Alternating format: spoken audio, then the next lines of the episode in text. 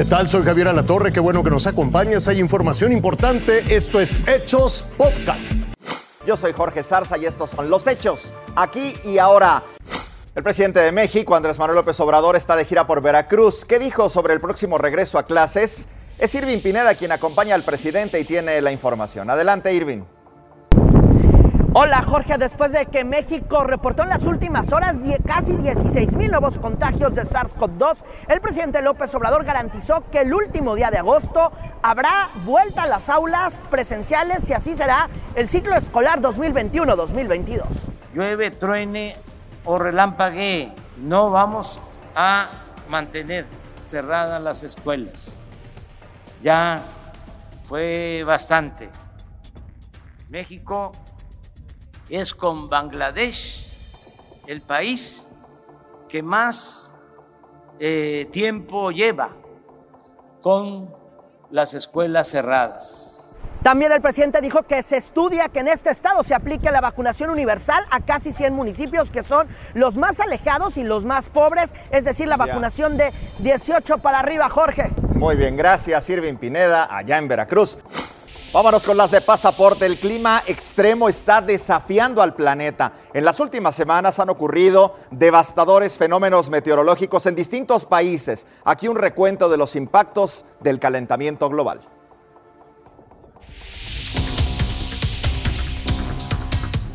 Imágenes fuera de lo común, con colores, olores y una sensación de miedo que pueden sentirse en el aire. El planeta ya experimenta los efectos del clima extremo, Solo en Estados Unidos, más de 80 incendios azotan el país y ya han consumido más de 550 mil hectáreas. El fuego más grave, en Oregón, acabó con casi 150 mil de ellas. Estos incendios llegaron tras una prolongada ola de calor récord en América del Norte. Videos de los siniestros capturan momentos que parecen sacados de una película de desastres. En Canadá, la Columbia Británica y Ontario también se queman y aceleran evacuaciones alrededor de las zonas mientras que en Rusia la gélida Siberia lleva ardiendo más de un mes, por lo que los residentes quieren ayudar a combatir el desastre. Estas imágenes contrastan con las lluvias e inundaciones presenciadas en China, que paradójicamente son producto de un clima extremo. Uno de los efectos de las fuertes precipitaciones son los deslizamientos de tierra, situación que en India ya cobró la vida de al menos 136 personas desde el jueves pasado. Las inundaciones afectan países tan distintos como lejanos, como es el caso de Turquía, Costa Rica y Colombia. Pero las más reportadas fueron las que empaparon Europa, particularmente Alemania y Bélgica, cuya cifra de muertos casi llega a las 200 víctimas. Aunque las localidades ya son atendidas, los belgas continúan con alertas por inundaciones. Aunque hay escépticos que aseguran que el cambio climático no existe, estos escenarios muestran que sí hay factores humanos que afectan el ambiente. Y son solo una muestra de los climas extremos por venir de no cambiar el rumbo. Marisa Espinosa, Fuerza Informativa Azteca. Habitantes del Líbano resienten la crisis de diésel y de gasolina. Han cerrado hospitales, farmacias, puntos turísticos y de venta de alimentos. Los cortes eléctricos son más seguidos, más prolongados, ya que mucha gente depende de generadores eléctricos a base de diésel, lo que agrava la situación.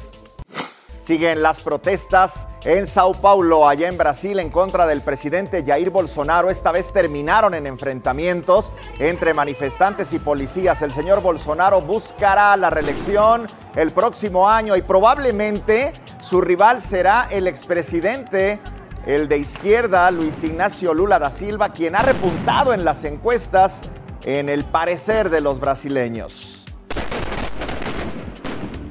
En Panteló, en Chiapas, comenzó el retorno de miles de desplazados luego de los hechos violentos de hace ya unas semanas. En las últimas horas, esto es muy importante, se ha reforzado la seguridad en esa zona y ahí precisamente está Eri Acuña y tiene los detalles. Eri, adelante, buenos días. ¿Qué tal, Jorge? Te saludamos con gusto desde el centro del municipio de Panteló. Esta es la presidencia municipal, una presidencia abandonada, por cierto. No hay nadie, ni el alcalde, ni regidores, ni trabajadores, nadie. Solamente está custodiada por la policía estatal.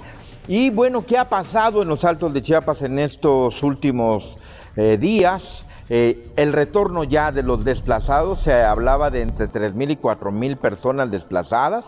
Eh, más de 3.000 regresaron en las últimas horas. Ayer fue en un bloque muy grande, custodiado por la Guardia Nacional y el Ejército. Eh, ya la mayoría, el 90% de los desplazados están en sus viviendas y en sus comunidades, eh, pero con el compromiso de que la Guardia Nacional y el Ejército Mexicano les brinden seguridad y por eso se están realizando patrullajes, retenes y obviamente la gente pues ya en la cabecera de Panteló poco a poco regresa a retomar sus actividades, los comercios, el transporte, la gente en las calles, en fin, pero todavía este, está pues la gente temerosa de alguna situación, aunque existe seguridad. Claro. Jorge, el reporte. Muchas gracias y buen día.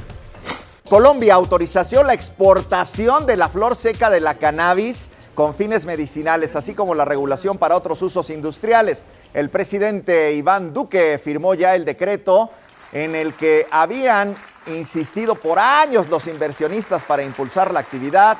El mandatario allá en Colombia aseguró que esta decisión les va a permitir jugar en el mercado internacional y es que calculan que el potencial latinoamericano en lo que se refiere a la industria del cannabis, de la marihuana, podría superar los 6 mil millones de dólares.